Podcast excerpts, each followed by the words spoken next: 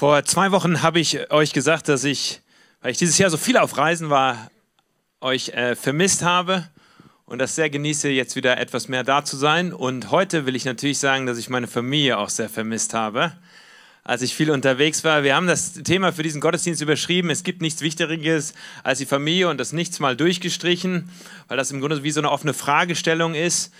Wenn ich über dieses Thema nachdenke und das in der nächsten halben Stunde hier mit euch tun möchte, dann komme ich als jemand, der für den Familie sehr positiv belegt ist, heute äh, zu euch. Ich genieße meine Familie, ich vermisse meine Familie, wenn ich irgendwo auf Reisen bin. Ich freue mich, äh, nichts mehr als am Ende des Tages mit meiner Familie zusammen beim Abendessenstisch zusammenzusitzen. Ihr wisst, wir haben drei Jungs zu Hause und für uns ist das im Grunde unser so heiliger Familienrahmen, dass wenn wir alle von einem wilden, verrückten Tag mit viel Beschäftigung zusammenkommen, dann am Abendessenstisch und dann da sitzen und gemeinsam essen, dann ist das für uns einfach unsere Familienzeit. Wenn ich auf Reisen bin und irgendwo alleine sitze oder im Restaurant bin oder mit anderen Menschen zusammen, dann muss ich immer dran denken, dass ich jetzt nicht da bin, wo meine Familie ist und wir am Abendessenstisch äh, zusammensitzen. Für ganz besonders ist für mich auch wichtig unsere Zeit, wenn wir gemeinsam irgendwie Urlaub machen. Und ich erinnere mich an viele gute Urlaube, die wir als Familie zusammen gemacht haben. Aber ein Urlaub, den wir im Grunde versuchen, jedes Jahr zu machen, ist irgendwie Richtung Italien uns runter zu bewegen. Und äh, jeder von euch, der die italienische Kultur etwas besser kennt, der weiß, La Familia ist sehr wichtig in Italien. So kann ich mich erinnern, wir sind einmal runtergefahren an den Lago di Garda, also den Gardasee, und dann sind wir abends spät angekommen. Und natürlich hatten wir in unserer Ferienwohnung noch nichts zu essen und sind nochmal irgendwie in den kleinen Ort reingegangen. Und irgendwie haben wir da gesehen, ist ein Restaurant, wo besonders viel los ist. Und, und dann sind wir da irgendwie hin und dachten, vielleicht kriegen wir da was zu essen, sind da reingelaufen und haben erfahren, dass das gerade der Eröffnungsabend ist aber noch nicht der offizielle Eröffnungsabend, sondern erstmal so der inoffizielle Start mit La Familia. Und äh, als wir dann da hungrig standen mit unserer kleinen Familie, haben sie gesagt, aber Familie ist Familie. Und dann haben sie uns eingeladen und dann haben wir da irgendwie bei der Familienfeier, ich weiß nicht, bis äh, nachts um drei Uhr irgendwie mitgefeiert und uns war alles egal. Und die Italiener haben da auch so eine Art und Weise, äh, der Tisch wird irgendwie äh, noch ein paar Stühle rangestellt und das Essen wird dann noch hinten aus der Küche rausgeholt und und alle leben das. Und ich, manchmal denke ich, dass wir Deutsche vielleicht auch noch etwas lernen könnten von den Südländern, wenn es um La Familia geht, die zu um den Essenstisch herumkommt und irgendwie das so gemeinsam äh, lebt. Ja, also für mich ist das Thema Familie ganz positiv und wichtig besetzt. Für mich ist meine Familie auch äh, ganz wichtig. Ähm, und die Frage, die ich im Grunde stellen möchte in diesem Gottesdienst, ist, wie lebt man eigentlich als Christ in seiner Familie? Wie lebt man Nachfolge in seiner Familie. Wir haben in den letzten Wochen schon viel darüber geredet, wie wir versuchen, so als Nachfolger von Jesus unterwegs zu sein. Einige von euch haben zum ersten Mal gehört, dass Jesus Menschen einlädt, ihm nachzufolgen. Das heißt, mit ihm als rabbinischem Lehrer unterwegs zu sein. So war es im ersten Jahrhundert. Jesus hat eine Reihe von Menschen um sich herum versammelt und war mit ihnen gemeinsam unterwegs und hat ihnen im Grunde beigebracht, wie man lebt, sein Leben im Glauben lebt. Und heute wollen wir uns der Frage stellen, wie macht man das eigentlich, wenn man Familie hat und wenn man in eine bestimmte Familiensituation hineingestellt ist. Wir haben das eben schon in den Interviews im Video gesehen, dass einige haben das so ganz positiv erlebt in einer Familie, wo man das ganz frei und offen leben kann. Familie und Glauben, das gehört irgendwie zusammen, das haben wir schon irgendwie ganz früh mitbekommen. Und andere die haben das gar nicht mitbekommen. Und auf einmal ist es ganz schwierig, wenn man anfängt, irgendwie, ich sage, ich will sonntags in die Kirche gehen oder mir ist der Glauben wichtig und, und es gibt Prinzipien, nach denen ich leben möchte und die Familie sagt, das ist aber nicht so, wie wir das als Familie leben. Wir stellen uns das eigentlich anders vor.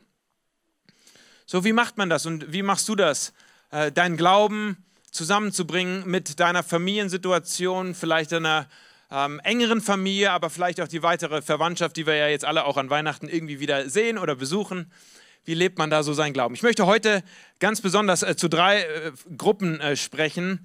Und äh, vielleicht äh, ist der ein oder andere, der sagt, genau da passt das für mich rein. Äh, ich möchte sprechen erstens zu solchen, die Christen sind, aber ihre Familie ist nicht gläubig. Einige sind hier, die sind gläubig und sagen, ja, ich lebe als Christ, aber meine Familie ist das nicht. Dann möchte ich heute etwas zu dir sagen. Zweitens, ich möchte zu solchen sprechen, die sich in einem verzwickten Familiengeflecht wiederfinden. Soll es ja auch geben.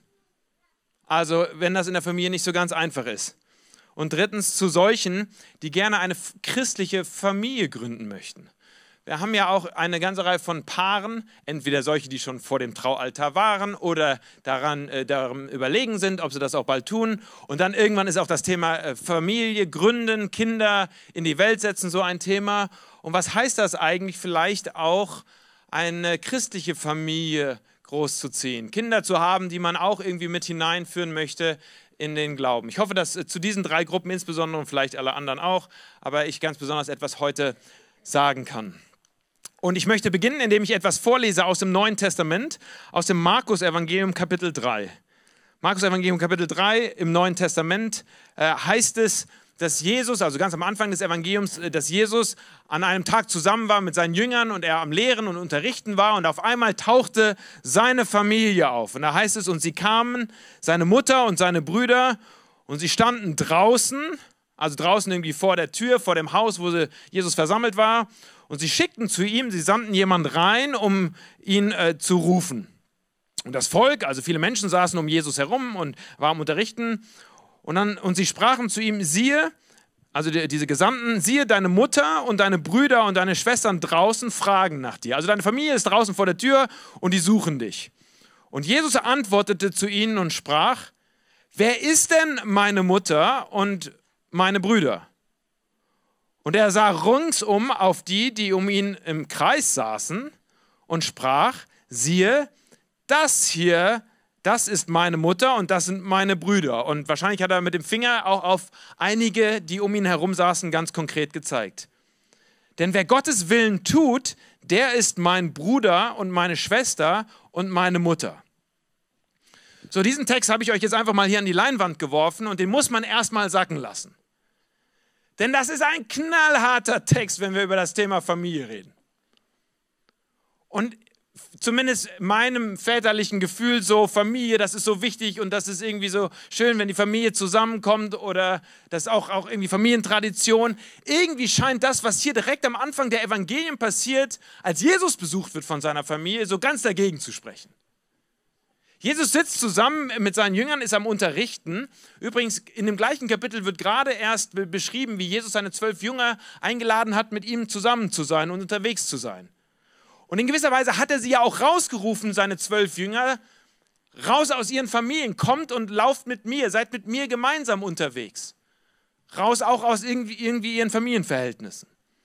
Und während Jesus mit ihnen zusammensitzt, kommt auf einmal äh, seine Familie, seine Mutter und seine Brüder und seine Geschwister kommen äh, daher und, und, und anstatt dass Jesus aufspringt und sagt, oh, Familie ist da, um die muss ich mich doch kümmern, die sind mir doch so wichtig, zeigt er auf seine Nachfolger, zeigt er auf die Menschen, die um ihn herum sitzen und sagt, das hier sind meine Brüder und Schwestern, das, sind meine, das ist meine Mutter, die, die den Willen meines Vaters im Himmel tun, die sind mir wichtig.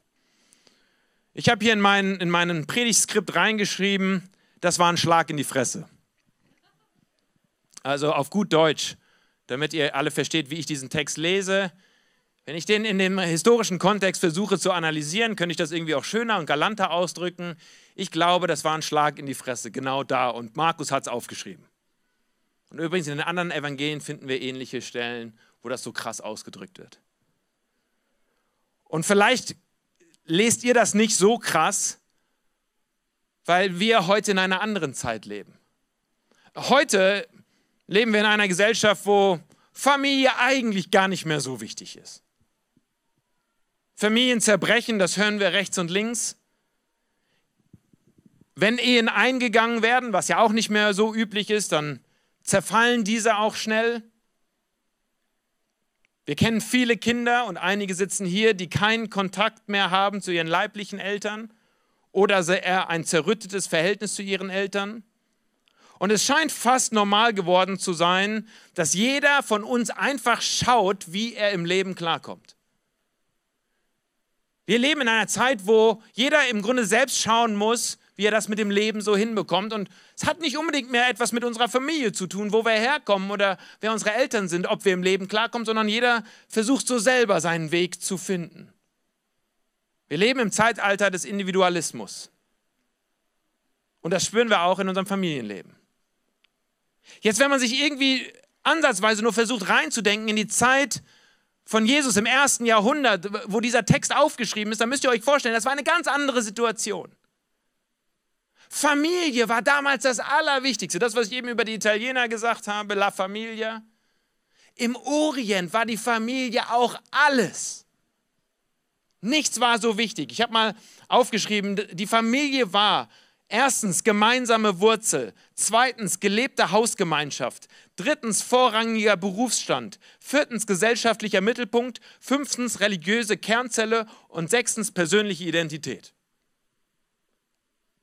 Die Familie war das, was bestimmt hat, wer du als Individuum warst. Eigentlich ging es gar nicht so sehr darum, wer du als Individuum warst, sondern zu wessen Familie du gehört hast. Familie war deine Wurzel, wo du herkommst, deine Familiengeschichte. Familie war gelebte Hausgemeinschaft. Damals haben die Menschen zusammengewohnt. Single-Haushalte gab es nicht im ersten Jahrhundert. Da hat keiner alleine gewohnt. Da hat man bei der Familie gewohnt. Und erst wenn man geheiratet hat, dann ist man entweder ausgezogen zur, zur der Schwiegerfamilie oder es wurde angebaut. Wir wissen bei, von historischen Funden, dass im Grunde äh, von, von dem Haupthaus, wenn jemand geheiratet hat, wurde im Grunde noch ein Flügel dazugesetzt. Das heißt, Generationen haben in gewisser Weise unter einem Dach gelebt. Es gab auch keine Rentenversicherung oder keine Seniorenheime, wo man irgendwo dann die Eltern hinschieben konnte, sondern es war alles Teil eines Haushaltes. Ich habe aufgeschrieben, vorrangiger Berufsstand. Noch heute wissen wir hier, wenn wir unsere Nachnamen anschauen, dass irgendwie es wohl auch mal in unseren Landen, äh, Landereien hier so war, dass man den Berufsstand des Vaters angenommen hat. Also ich wäre ein guter Zimmermann äh, gewesen. Früher wäre ich auch einer gewesen, der mit Hammer und Nagel hätte umgehen können. Das kann ich aber nicht, obwohl ich Zimmermann heiße. Im ersten Jahrhundert war es ganz klar, das, was der Vater gemacht hat, das haben die Kinder auch gemacht. Da ist keiner ausgebrochen und hat jetzt gesagt, ach, ich gehe jetzt mal irgendwo an die Uni und dann studiere ich mal BWL und mache irgendwas oder, ich, oder Politikwissenschaften und, und dann gucke ich mal, wo ich vielleicht dann irgendwann was machen möchte. Man hat das gelernt, was Papa gelernt hat, was Opa gelernt hat, was Uropa gemacht hat. So war das in der Familie. Gesellschaftlicher Mittelpunkt, da hat sich das Leben abgespielt in der Familie. Es war religiöse Kernzelle. Auch als Familie hat man Glauben gelebt heute, und das ist auch verloren gegangen, heute haben wir es im Grunde wie wegdelegiert. Die Kirche kümmert sich um den Glauben. Und so wollen manche auch im Grunde ihre Kinder erziehen im Glauben, indem sie sie in die Sonntagsschule schicken oder in die Kirche schicken. Zur Zeit Jesu war, war, war Sache des Glaubens, war Familienangelegenheit. Man hat seine Kinder im Glauben großgezogen, im Glauben der Väter und der Urgroßväter und letztendlich persönliche Identität. Identität nicht nur als Individuum, sondern Identität, die du aus der Gemeinschaft herausnimmst. So, und mitten hinein in diese Situation kommt Jesus und lässt eine Bombe platzen. Mitten hinein in diese Situation, wo Familie alles ist, sagt Jesus, ja, wer ist eigentlich meine Familie? Die draußen vor der Tür? Wir wissen noch nicht mal, ob er sich dann irgendwann angestellt hat, um draußen vor die Tür zu gehen und mal Hallo zu sagen sondern er platziert eine Botschaft und sagt, meine Familie sind die, die hier um mich herumsetzen, die den gleichen Glauben teilen und die gleichen Werke tun, die meinem Vater im Himmel gefallen. Das war eine Bombe, die Jesus hier hat platzen lassen. Und ich habe mal reflektiert, ob ich darüber überhaupt schon mal eine Predigt irgendwie gehört habe oder irgendwie eine Bibelarbeit, weil manchmal ist es ja auch in Gemeindekontexten so, ja, Familie ist alles so schön wichtig und harmonisch und, das ist, und Jesus hat auch die Familien alle so gern gehabt. Und dann schaue ich hier rein in, ins Neue Testament und sehe, der lässt eine Bombe platzen, mitten rein in die Familienstruktur in seiner Zeit. Wenn man den jüdischen äh, Kontext anschaut, und ich habe euch mal eine Stelle mitgebracht aus dem Alten Testament, da ganz besonders. Jesus war ja Jude, kam auch aus einer, aus einer religiösen Tradition, wo im Grunde die Familie auch das Allerwichtigste war. Ich lese euch mal einen Text vor hier aus 5. Äh, Mose Kapitel 6. Da spricht Gott und gibt Instruktionen weiter, wie das Volk umgehen soll mit den nachfolgenden Generationen. Und diese Worte, die ich dir heute gebiete, sollst du zu Herzen nehmen und sollst sie deinen Kindern einschärfen und davon reden. Also mit anderen Worten, ich sage dir hier etwas, aber das ist nicht nur für dich, sondern das ist für deine ganze Familie, was du an deine Kinder weitergeben sollst. Wenn du in deinem Hause sitzt oder wenn du unterwegs bist, wenn du dich niederlegst oder aufstehst. Wenn dich nun der Herr, dein Gott, in das Land bringen wird, von dem er deinen Vätern Abraham, Isaak und Jakob geschworen hat, es dir zu geben. Mit anderen Worten, wir lesen hier schon in einem Text, dass im Grunde die ganze Familienbande mit reingeknüpft wird, die Eltern, die Großeltern, die Urgroßeltern, die eine Verheißung bekommen haben, die senden dich nun aus und du sollst deinen Kindern erzählen von dem, was Gott schon bei deinen Großeltern getan hat. So hüte dich, dass du nicht den Herrn vergisst, der dich aus Ägyptenland, aus der Knechtschaft herausgeführt hast. Wenn dich nun dein Sohn morgens fragen wird, was sind das für Vermahnungen, Gebote und Rechte, die euch der Herr unser Gott geboten hat, so sollst du deinem Sohn sagen, wir waren Knechte des Pharao in Ägypten und der Herr führt uns aus Ägypten mit mächtiger Hand heraus. In gewisser Weise ist das Alte Testament eine Familienchronik. Wir reden über das Volk Israel. Ein Volk, das deswegen Volk war, weil sie Nachfahren waren, weil es da eine Ursprungsfamilie gab, Abraham, Isaak und Jakob, und aus denen heraus sind viele, viele Menschen entstanden. Daraus ist das Volk Israel entstanden. So mit anderen Worten haben wir eigentlich auch als Christen unser Ursprungsfundament im Alten Testament, im jüdischen Volk, das durch Blut, durch das Blut, das weitergegeben wurde, im Grunde sich formiert hat. Und vor dem Kontext noch einmal ist das, was Jesus sagt, wo er als Jude aufsteht, als Rabbiner, als jüdischer Lehrer und sagt, Familie, deine Herkunft, wer Papa und Mama ist, wer deine Geschwister sind. Ich definiere das jetzt mal neu. Ich habe das so formuliert, Jesus kommt und gründet eine neue geistliche Familie, zu der, jeder dazugehören kann. Im Grunde der große Schock der Evangelien ist, wenn man sie heute nachliest, dass, dass Jesus im Grunde sich nicht darum gekehrt hat, wer Vater und Mutter sind, wer die Großeltern sind, was dein Herkunftsland ist, was deine Religion bisher war und in, in welcher Kirche du bisher unterwegs gewesen bist oder unter welchem Tannenbaum du deine Weihnachtslieder gesungen hast, sondern Jesus gründet eine neue Familie und lädt Menschen ein, die vormals überhaupt nicht dazugehören durften, Teil dieser Familie zu werden. Und weswegen die religiöse Elite sich seinerzeit so aufgeregt hat über Jesus war, weil er Menschen eingeladen hat, Teil dieser Familie zu sein, die eigentlich nicht dabei sein durften. Menschen, die unrein waren, Menschen, die sich versündigt hatten, Menschen, die im Grunde als Feinde abgestempelt wurden. Jesus kommt und startet eine neue, einen neuen Stamm, ein neues Volk, eine neue Familie. Und er beginnt damit schon ganz am Anfang, als er im Grunde auf die Bühne tritt, auf die Weltbühne.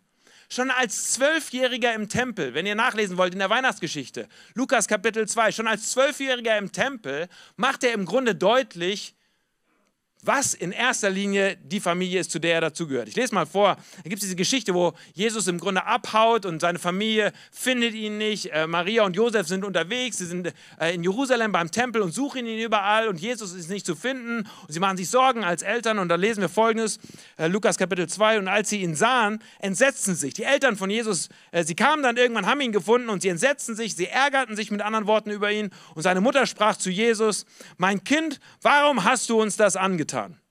Siehe, dein Vater und ich haben dich mit Schmerzen gesucht. Also da waren Eltern, die sich richtig Sorgen gemacht hatten und im Grunde sich geärgert hatten über Jesus schon als zwölfjähriger Junge. Und dann antwortet Jesus nur und er sprach zu ihnen, warum habt ihr mich gesucht? Wusstet ihr nicht, dass ich sein muss in dem, was meines Vaters ist? Und sie verstanden das Wort nicht, das er zu ihnen sagte. Schon als zwölfjähriger Junge sagt Jesus, wisst ihr denn nicht, dass meine allererste Loyalität meinem Vater im Himmel gilt und nicht euch?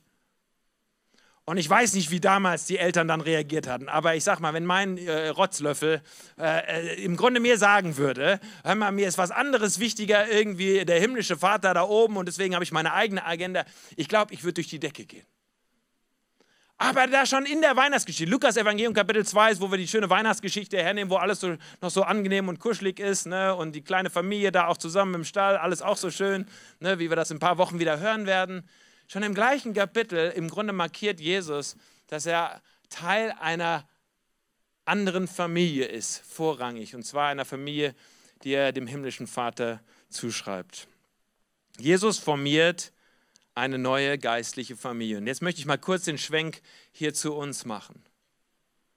Wir alle kommen aus unterschiedlichen Familienkonstellationen. Manche würden sagen, das ist extrem positiv in meiner Familie gelaufen.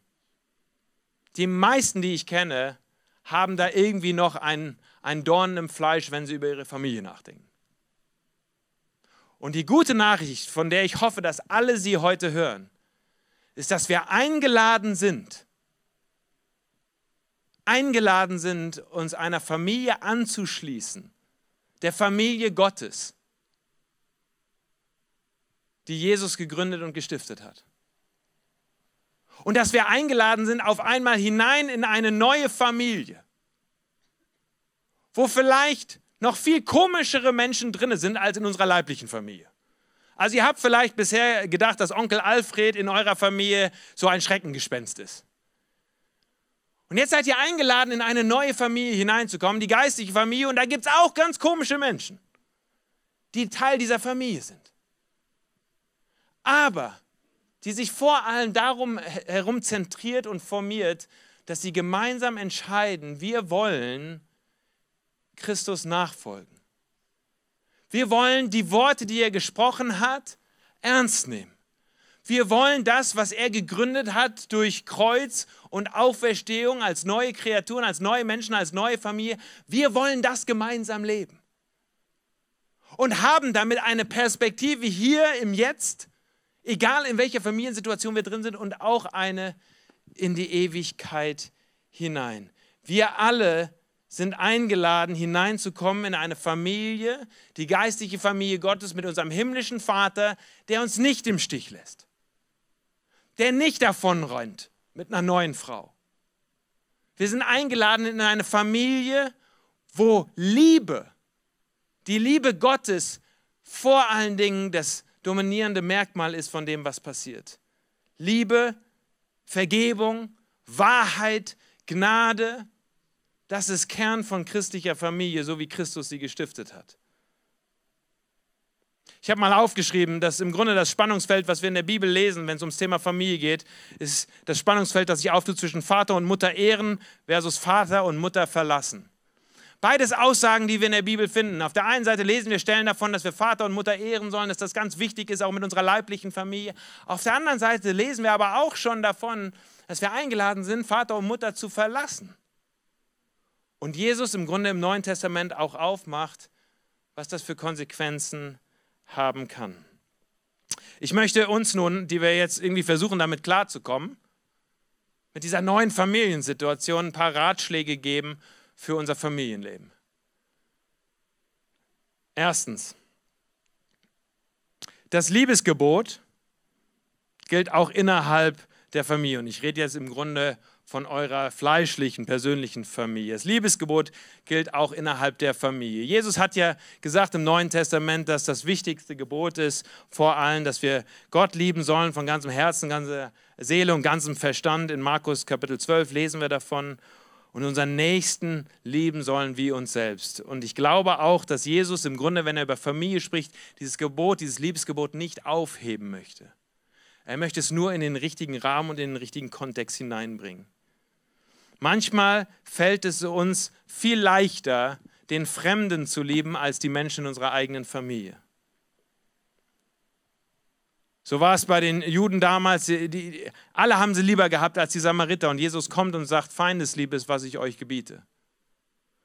Und genauso ist auch das Liebesgebot bei allem, wie wir uns reiben und stören können an unserer Familie, auch das, wie wir lernen dürfen in unserer fleischlichen oder menschlichen Familie, Blutsfamilie, das umzusetzen und zu leben. Vergebung in der Familie wäre bestimmt ein ganz eigenes Thema, über das wir auch mal sprechen könnten oder müssten. Aber trifft wahrscheinlich im Kern auch das, worüber wir heute reden. Dass wir eingeladen sind, weil wir Teil dieser geistlichen Familie sind, auch in unserer persönlichen Familie an der Liebe erkannt zu werden. Zweitens, Deine Familie kann dir, egal wie gläubig sie ist, in deinem Glauben helfen. Wir sind hineingestellt in eine Familie und ich würde so sagen, dass egal ob die nun so gläubig ist und alle uns unterstützen in dem, wie wir glauben, kann sie uns doch in unserem persönlichen Glauben helfen. Und zwar, weil sie, weil sie im Grunde auch den Finger manchmal in die Wunde hineinlegt, das ist ja bei Familie häufig so, wie andere das nicht tun können, weil sie uns noch viel besser kennen als andere.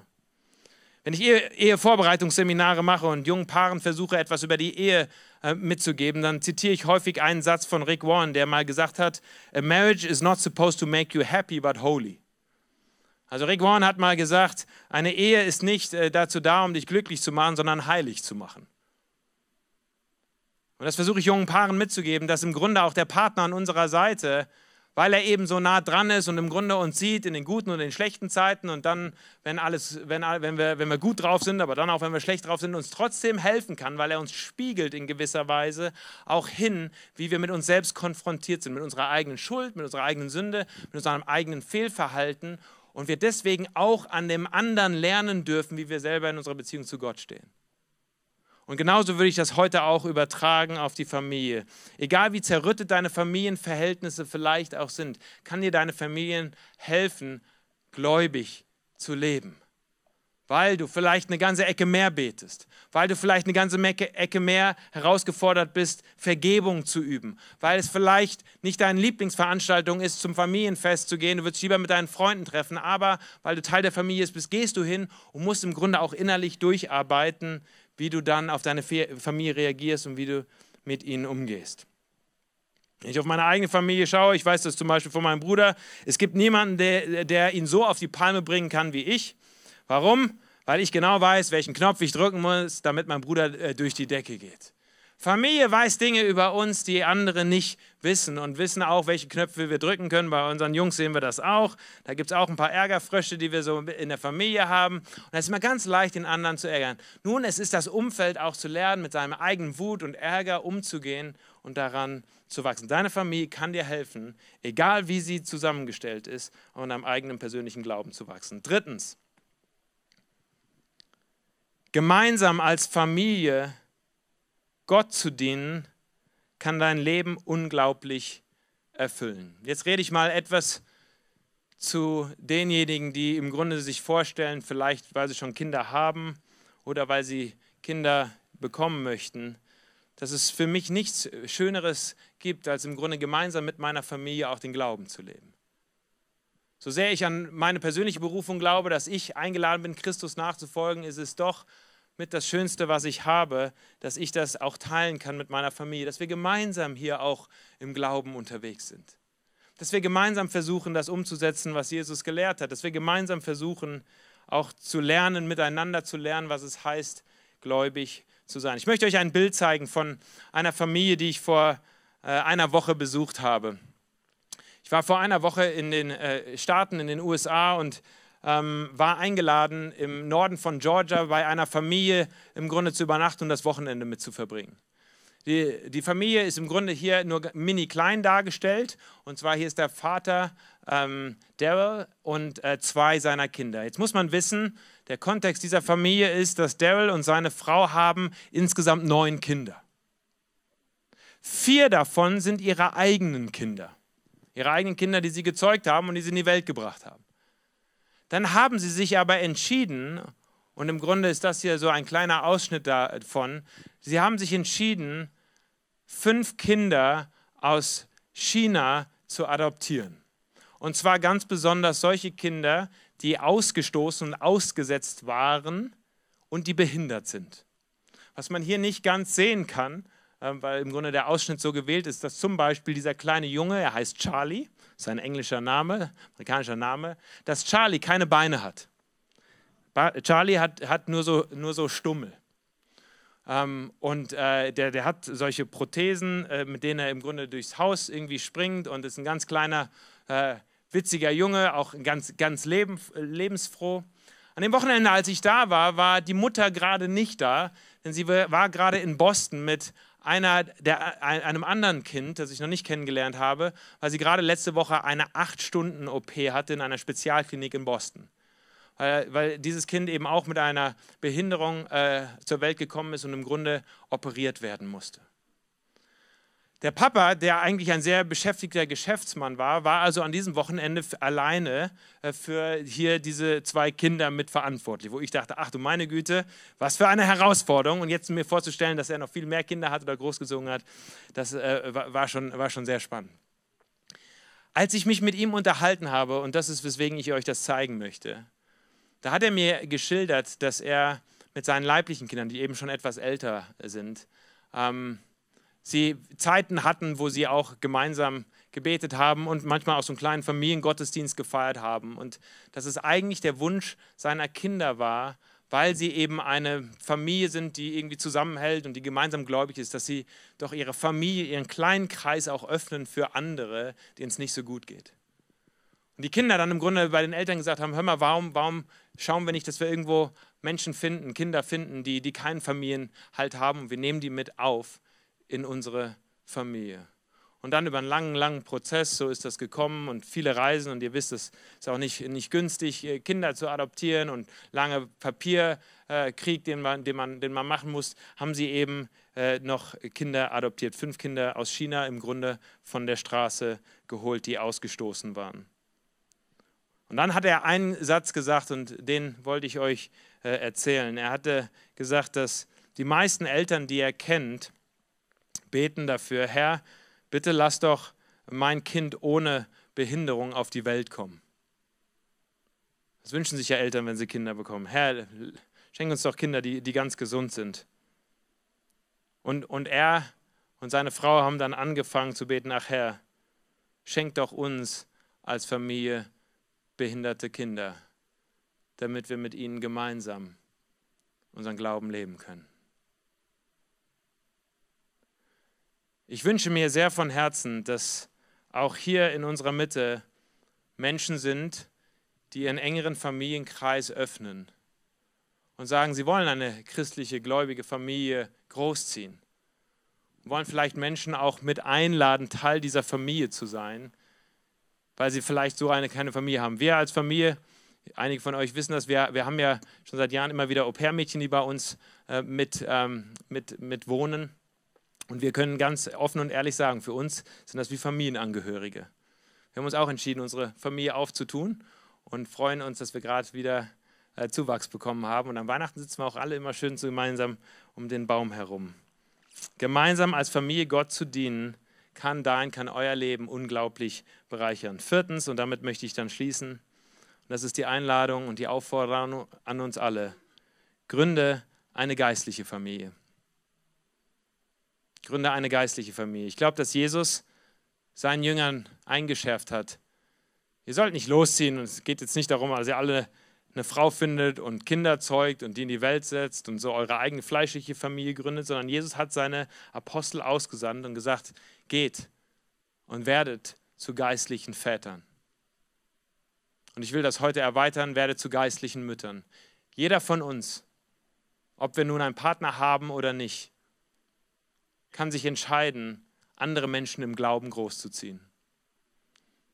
Und in gewisser Weise fehlt das auch in unserer Generation sehr stark an geistlichen Vorbildern, an Vätern und Müttern des Glaubens, die andere mit hineinnehmen, auch darin zu lernen, wie man glaubt und wie man seinen Glauben lebt.